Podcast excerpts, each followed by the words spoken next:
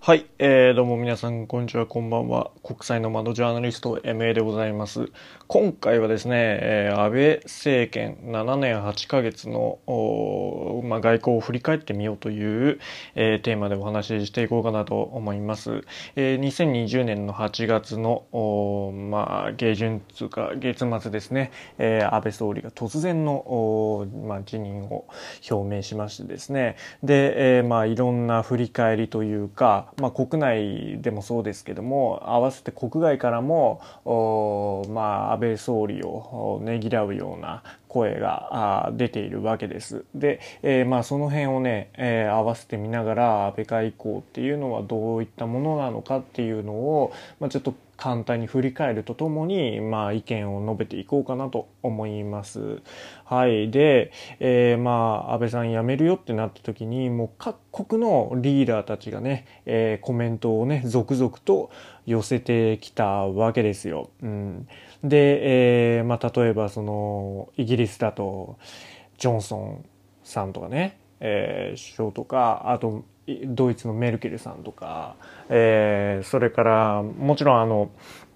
アメリカのね、トランプ大統領、それから、あの、ジョー・バイデンさんなんかもツイッターで書いてましたけども、うん、で、えー、まあ、中国も、それから韓国もっていう感じで、もう世界各国から、えー、まあ、そのねぎらいの言葉っていうのを、えー、もらってるわけですね。まあ、一応、それで、なんていうかな、まあ、影響力の大きさっていうのは感じられるわけですよ。でやっぱりね、えーまあ、各国を、まあ、比較するわけじゃないですけども、うん、あの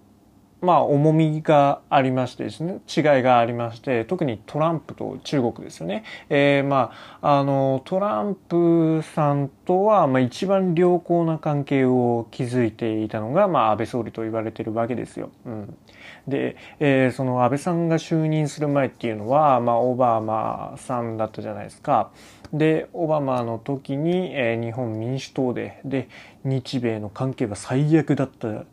わけですよ。うん。で、そんな中からもうむしろマイナスの状態から、えー、オバマさんと、まあ、それなりの関係築いて、で、えー、今度、その2016年大統領選があった時に、まあ、あのトランプは当選しないだろうと思われていた矢先にトランプになっちゃってで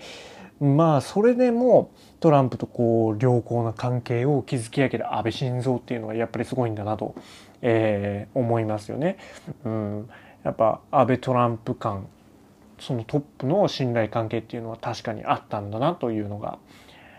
分かります。はい、で一方の中国の方もう素晴らしい指導者だって言ってるわけですよ。あの中国がですよ。で、えー、まあこれはね、あのー、アメリカとの中国、アメリカ中国の関係が悪くなって、で、なんとか日本を取り込もう、取り込みたいと。で、えー、次に続く政権にも圧力をかけてるんじゃないかっていう読みもありますけども、まあ単純に、そういうのを抜きにしても、安倍さんは、あの、日中関係、まあ良好にしたっていうのもありますよね。で、最初、安倍さんがその就任する時っていうのは、歴史修正主義者だと。言われていて大変警戒されてたわけですよ。うん、特にこれもねあの民主党があの日本でね、えー、政権取っててであの尖閣で揉めたじゃないですかでその後の就任だったわけでもうここの日中関係も最悪日米関係も最悪っていう本当の最悪な状態からま立て直したっていうことなんですよね。で、えーまあ、中国はちょっと置いといて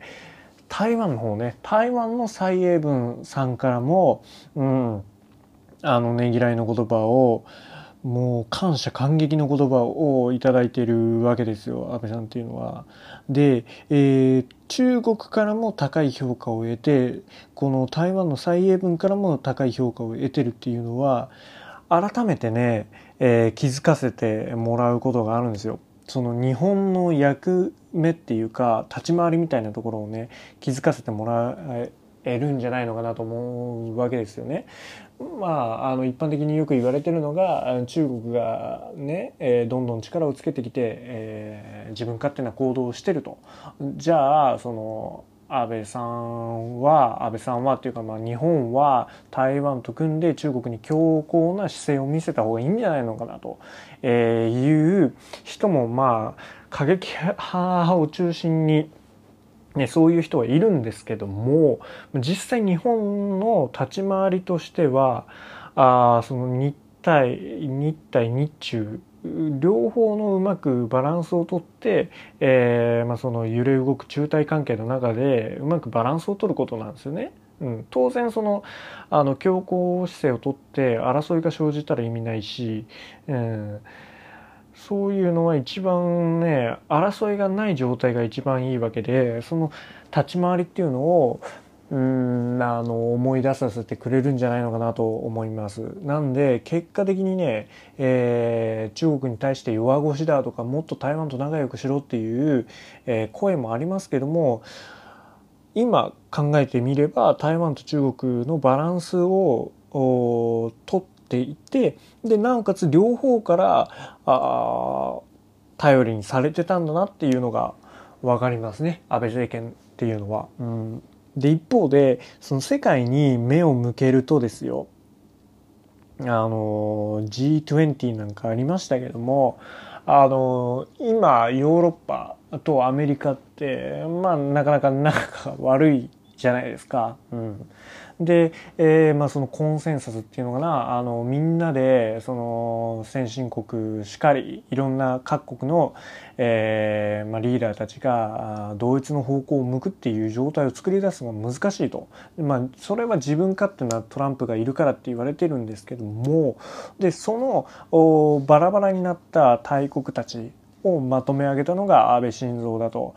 まあ、要するに EU 諸国と、まあ、ヨーロッパの諸国と、えー、トランプさんの間に入って、まあ、中をね取り持ったのが安倍晋三さんだと。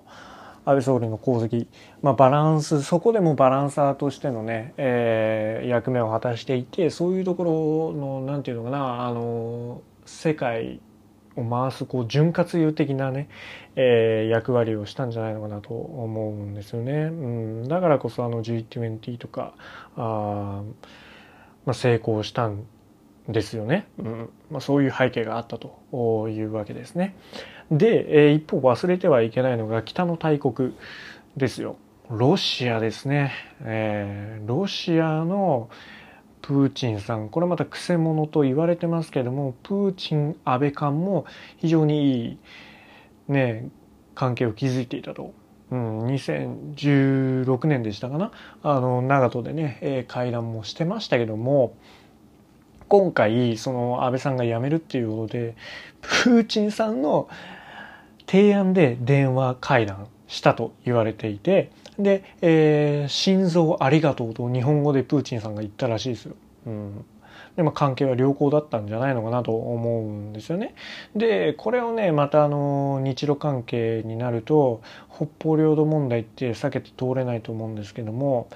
あの、まあ、結果を出さないと国民日本国民には叩かれるわけですよ。まあ、結果そのあの結論から言うと、まあ、北方領土帰ってこなかったんですけども、まあ、それ以上に、まあ、次の世代にアシストするようなことはやってくれたんじゃないのかなと思うんですよね。で、えー、まあ結果的にその目に見える結果を